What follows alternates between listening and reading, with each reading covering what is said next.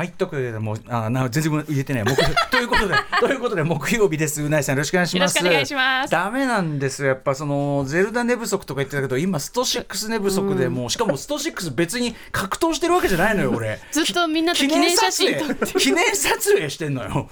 世界中で記念撮影するゲームになってんのよ、ねうん。すごく見てて楽しいです。あ今ねアトロクのインスタにはい上げさせていただいて、インスタグラムにまた新たにですねあのーリュウ新作がはいリュウさんとあと江戸本田さんとのエドモンド？えええ江戸うんえうん江戸江戸モンド。江戸モンド。エドモンドエドモンド。さいエドモンドさんです。エドモンドさんのあのー記念撮影の、はい。あるの載せておりましてですね。あの普通に載せてるんだけどこれゲームやってる人だったらお分かりになると思うんですけどリュウさんあんなポーズ取ってくんないっすよ。普通は。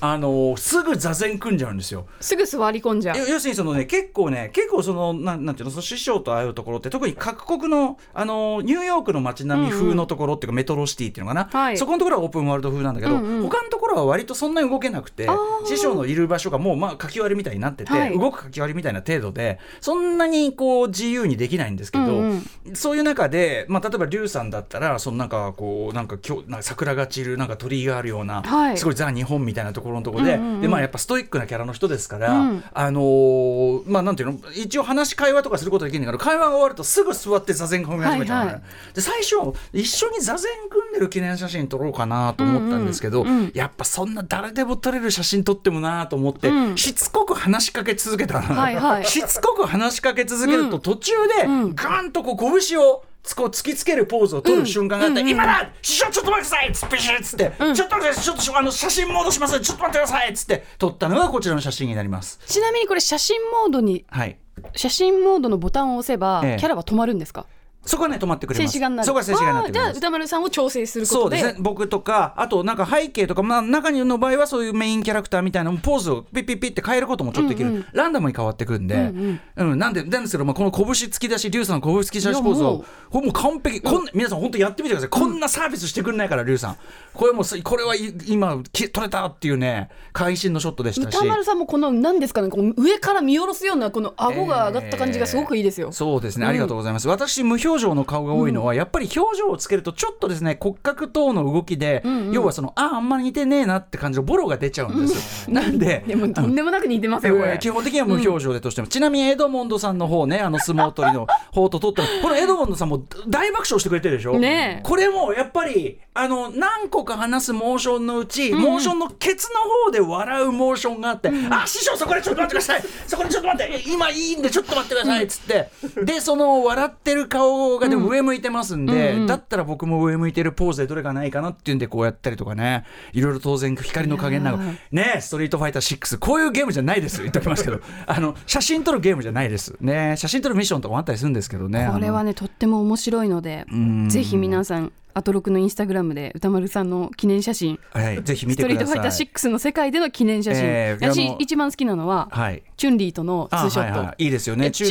リー。のこのさこれ何このピース？そうですね。あのストーリー上要するにストーリーしあのストリートファイター6は一番未来というかさ一番後の話だっていうんで、やっぱチュンリーさんとか相当大人なんですね、うん。なんであのいいです。すっごいかっこいいし当然のことながら、いいですよね。こうでもこんなこんなねもっとクールな感じだけど普段は。ねこんな目細めて笑顔で笑ってピースサインしてくれるいいですなんてよね。でこのさ俺の撮ってるさここのこちらをどうぞっていうポーズ、うんうんこれあの普通にアトロクのスタジオ写真でよくあやってるやってるよくやってるポーズなのね。やってるやマってるジでガチで俺に見えますよね。うんうんうここもでもねあの光線の当たり方とか工夫したんですよ。ここはねちょっとねあのチャイナタウンはちょっと明るすぎて、うんなんかね白く照り返しちゃってあんまりなんかぽく見えないなって思ってたんで、はあちょっと色調整したりねなかなか大変なんですからこう見えて。でちなみに「ストリートファイター6」今回のそのワールドツアーモードという一人遊びモードね、でそのだんだんだんだん自分のキャラクターキャラメイクして強くしていくっていうあれなんですけどすごいすごい面白くてやっぱり、うんうん。めちゃくちゃやっちゃうんだけどなど何がこう発見になったかっていうと、ん。やっぱりこの自分のキャラメイクして自分に寄せたって体型とかもでっかくはできるんです、うんいくらでも。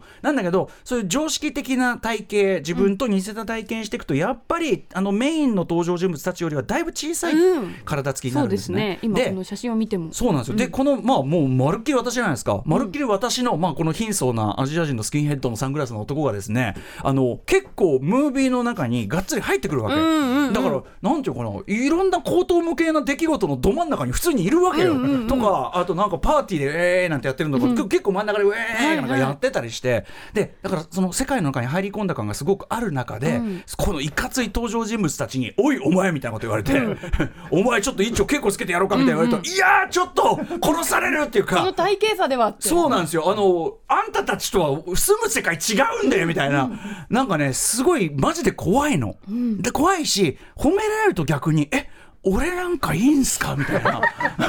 俺え俺なんかえ上達ってちょっと師匠の域足してますかね？みたいになってきて、すごいなんかね思った以上にやっぱこのキャラメイクによる自分寄せがね感慨深いんですよね。ここまで見せられるのすごいですよね、まあ、私はそのキャラメイクの自分寄せというのに関しても、あの年季が入ってますんでね、うん。あのセインツローダの、まあいろんなそういうこうキャラメイクものの中でどうすれば自分に似るか、だいぶ極意をね。あの掴んできてますんでね、まあうないさんとか髪型入るとまたちょっとね難しいとこあったりするのに。ちょっとトライしてみてくださいよ。いや難しいですよや本当に難しいですよ。やってあげましょうか。そんだけ表情でかいの、うん、前ね似顔描いたらまあまあ似てるっておっしゃって顔絵はとても似てる似てたでしょ。だから割と特徴つかむのうまい方だとだ思うんで。から私自分がゲームに出てくるうん感覚って、あなた出ますからねそう龍が如くエイトじゃないええと味わえないなと思って、歌丸さんはすでそうにねなんですよ。俺もうね出てんのよ。だってこれ本当に作ってもらったみたいな。そうだね。CG でね。あのーあそこでさキャプチャーセガで、セガでキャプチャーしてもらった感じですよね、ぐらい。そっくり。うん。いやでもでもねいや龍が如くキャプチャーはこんな精度じゃなかった、うんあのももあはい実際今度出て、その我々が出る予定の龍が如くで登場する歌丸はこんなもんじゃない、うんこんなもんじゃない。ももっとそ そのもの、そのものだと思うけど、いやーなのでねまあでも単純にそのなんていうの僕はやっぱこう自由度が高い遊び方要するにそのゲーム側が提示する遊び方じゃないような、うんうん。変な遊び方するのすごい好きなんで。あの「ティアーズ・オブ・ザ・キングダム」も、うんマップを全部開放するっていう遊び方が歌丸さんのメインですもんね。そうですね。伊能忠敬とかして。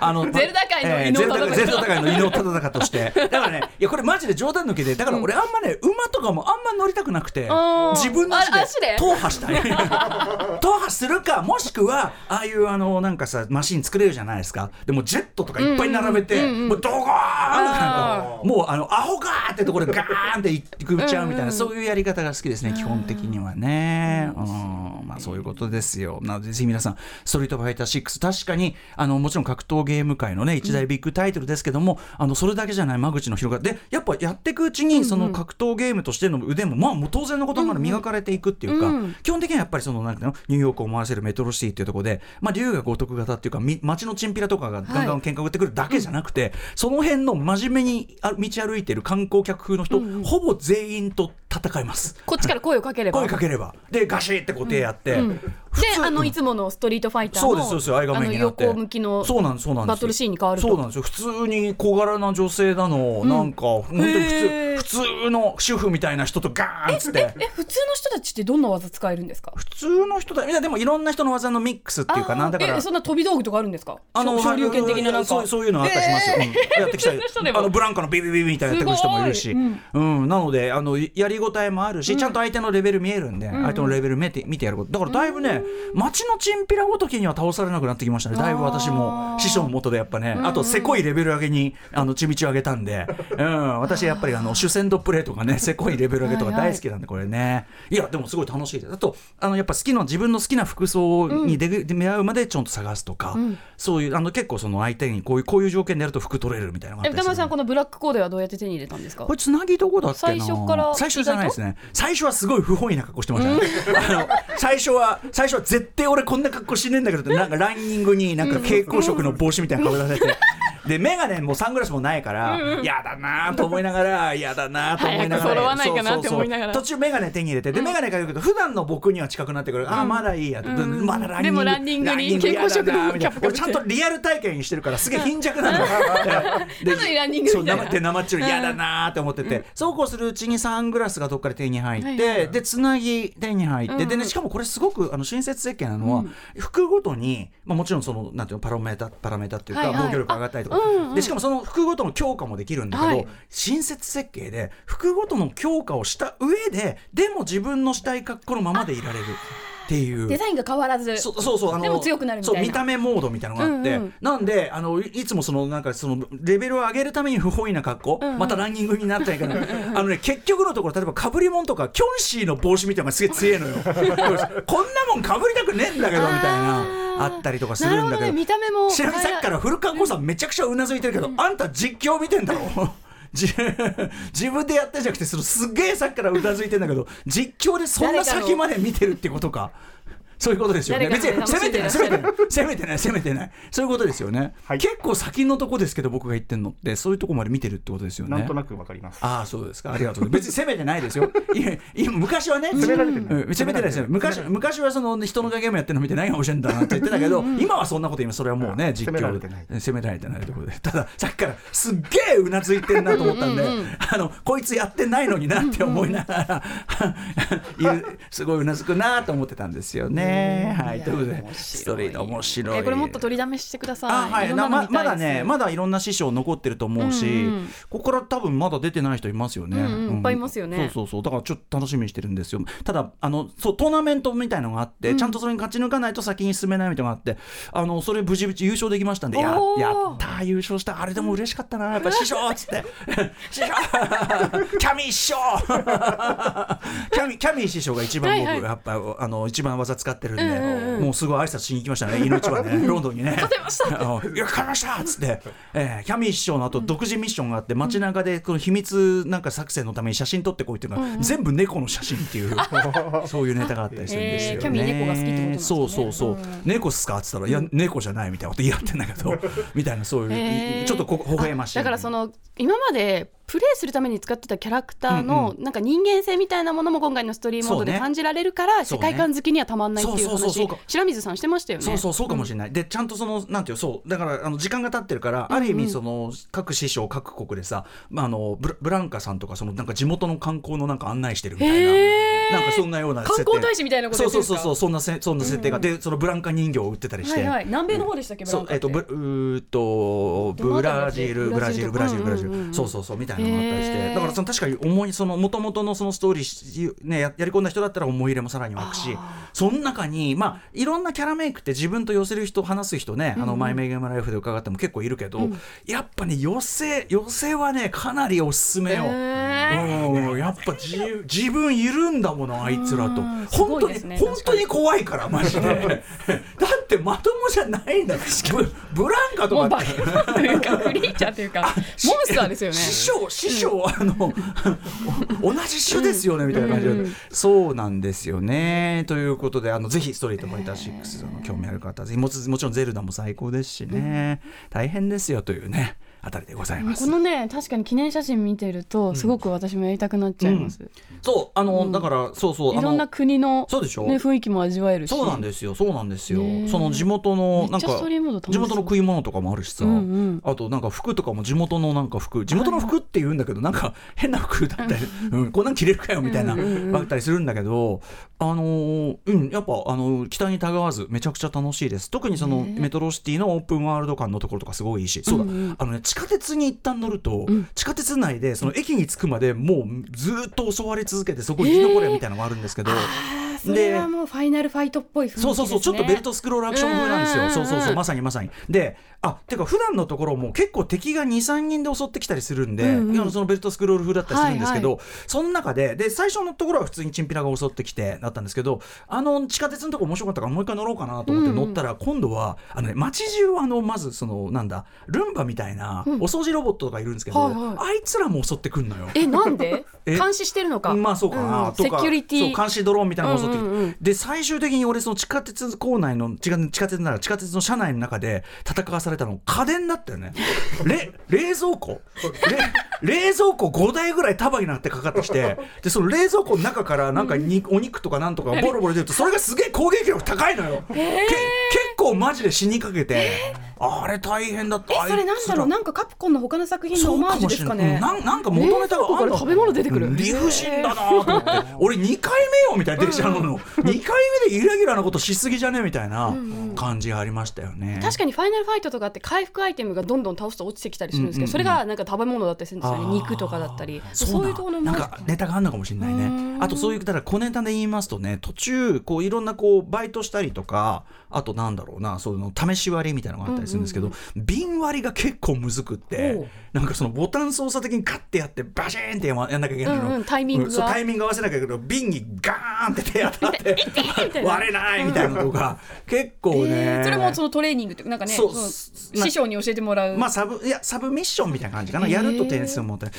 らなんかそういうちょっとこうそれこそ龍が如く的なおまぬけ演出っていうか、そういうのも結構あったりして、まあ楽しいですよ楽しそうねね。そうなんですよ。なんかその、まあ、ストリートファイターシリーズでいうとやっぱりオンライン対戦うんがうん。一番の主軸で、はい。まあ、それが好きな人がやり込むっていうイメージありましたけど今回本当に初めての人でも。まさに、ねあの本当にだから狙い通りっていうか、うんうん。僕みたいにもう本当に対戦とかそういうあのこねあれは腕もなければ志もないっていう人もめちゃくちゃ楽しいっていう、でしかもやっていくうちにその格闘ゲームの、うんうん。あ駆け引きっていうかもちろん、はいはい。あのちょい弱い AI 相手だけどあこういう隙を見つけてこのコンボでやれば結構続くじゃんみたいな、うんうんうん。うんそういうのをやっぱ自分なりに発見してしかも、はい。そのなんかワールドモードはそのコンボがくなんていうかな技を組み合わせられるんで他の人の,、あの師匠ごとの、このこの師匠のこの技えとこれが。すごいいろんな能力を合わせられる。そうだからあじゃあこっからのこれでチュンリーのこのスピニングなんとかからのこれのこれでやれば、あ結構続くんじゃね？えみたいな。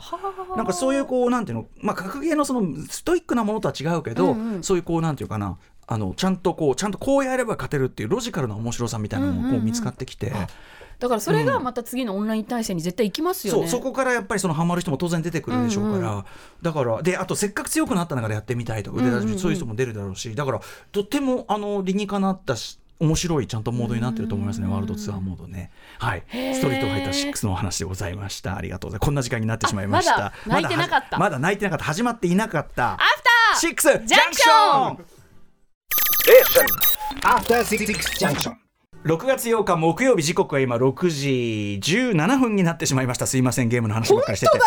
ラジオドッキの方もラジコドッキの方もこんばんは。こんばんは。TBS ラジオキーステーションにお送りしているカラチャーキュレーションプログラムアフターシックスジャンクション通称アトロク。パーソナリティは私ラップグループライムスターのラッパー歌丸です。そして木曜パートナー TBS アナウンサーのうないりさです。ちなみにあの日曜日のアトロク映画祭お疲れ様でございました、楽しかったですね。特にうないさんすっごいスパイダーバース感激していただいて。ねあれに出会えない人生と出会えた人生って本当に違うと思いましたぐらい違う。でもそれぐらい言ってもいいと思いますよ。いやもう2018年の CG アニメはい。じゃないですよね、2500年代の。2500年代ぐらい2500年代の映画だって言ってましたもんね、飛ぶな多分ーっていう。未来の人がこっちにタイムマシンで戻ってきて作ったんじゃないかなって思う,、んんんん。でもそれぐらいやっぱりそれまでの我々がこうだなって思う 3DCG とかのアニメの基準は完全に超えてますもんね。超えすぎてて、うん。やっぱ未来人が作ったっていうあことで結論付けたい、あとあとそれでいて普通にめっちゃ熱くて面白いもうですよそう、ね。もう物語がまずみんななんかこうなんだろうな子供の時に抱いた自分もこうなりたいぜみたいなうんうんうんうん熱いヒーロー像うん。も感じられるし、うん。あと仲間たちの絆。間違いないやつ。そうやって言われるとなんか、まあそうやって言われるとなんかあれだけどまあそういう話だよ。たまんないっすよ。ああいうのは何歳になってでもも泣き入ってたもんねちょっとね。いやもうだから私あのあんまり本当にうん。事前情報なく、えあの見たのえで、はいはい。そんな熱いドラマとも知らずに、ええ。宇垣さんが最初のトークで「ええ。タオル忘れちゃった」って言っててえ「え。そんななわけですか?」みたいな。なわけと思ったわけね。なわけみたいな感じでうんうんうん席ついて見たらもうやばいこぼれる。誰か。布。布。布。布。しょうがない自分の服みたいな。なんかシャツギシャーみたいな。ああそうよいやでもよかったですよかったです。あのなんかご紹介しがいがありましたしね。特にこの、まあ、しつこいようですが、ドルビーシネマ 3D がすげえ良くてだから僕も何度も見てるけど、あのこの間が一番良かったです。本当に。でね、それに関してちょっとですね、はい。あの情報がありました。あの続編のあね、スパイダーマンアクロスザスパイダーバース。あのかけねなしにもうああの火曜日も話しましたけど、一作目。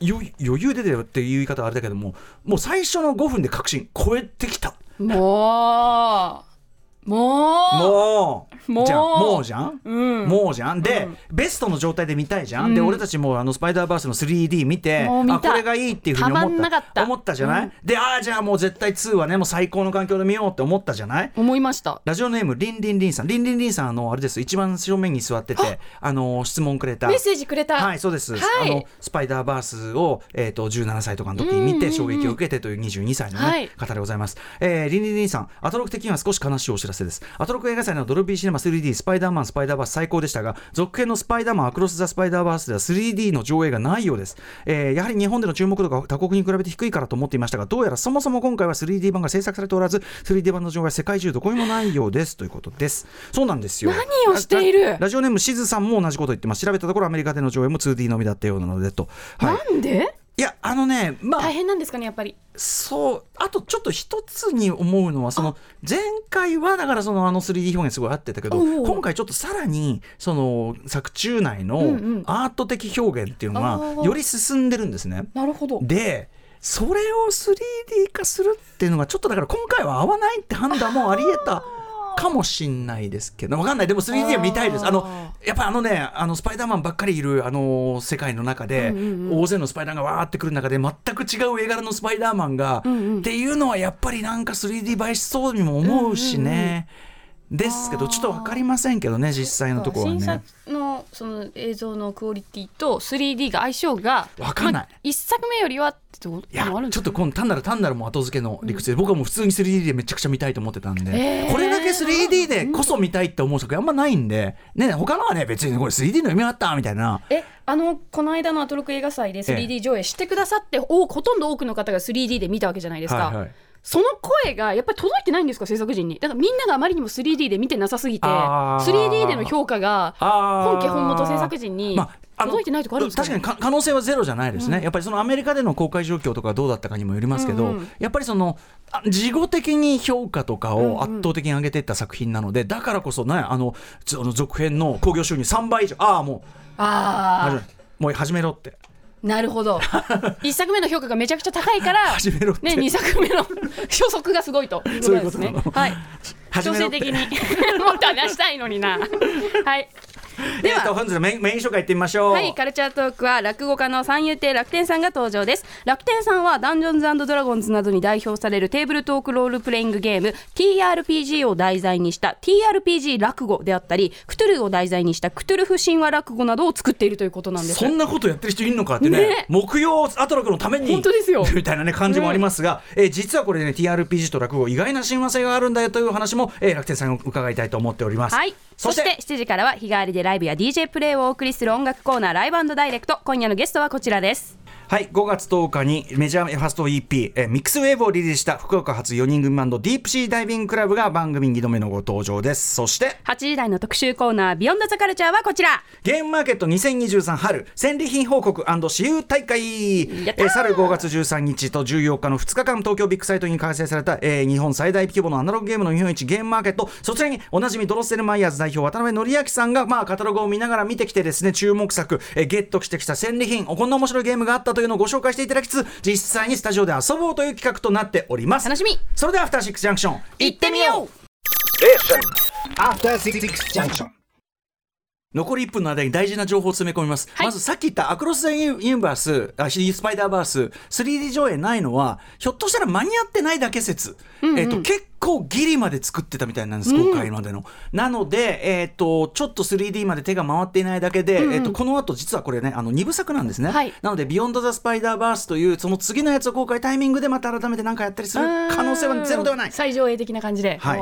そしてもう一つ大事なお知らせ、はい。えー番組5周年記念オリジナルグッズ現在発売中です。月曜に発表になりました、えー会員数145万人のオリジナルグッズ作成販売サービスすずりバイ GMO ペパボで現在発売中。アフターシックスジャンクションでこう検索していただければ出ます。そして、えー何度も言いますが6月11日日曜までは T シャツ1000円オフの T シャツ祭りです。これあのはい。 SUZURI さん全体のあれなんでぜひアトロック T シャツこのタイミングにぜひゲットしてください。今日も私日替わりであの着用しておりますがはい T シャツ、えー着ております。オーバーオーバーサイズ私のやつ、ね、黒地にピンクのロゴが一番好きです。これ可愛いですよね、うん。After Six Junction.